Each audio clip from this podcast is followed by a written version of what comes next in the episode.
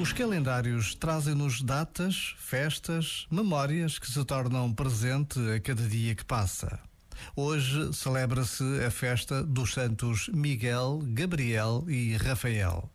A Sagrada Escritura descreve as suas missões e diz-nos que estes arcanjos servem a Deus dia e noite, sem cessar. Em pinturas e esculturas famosas, os santos anunciam a presença de Deus no mundo através dos séculos. Por vezes, basta a pausa de um minuto para recordarmos uma imagem que concretiza a forma como tantos artistas trazem Deus para as nossas vidas. Já agora, vale a pena pensar nisto. Este momento está disponível em podcast no site e na app.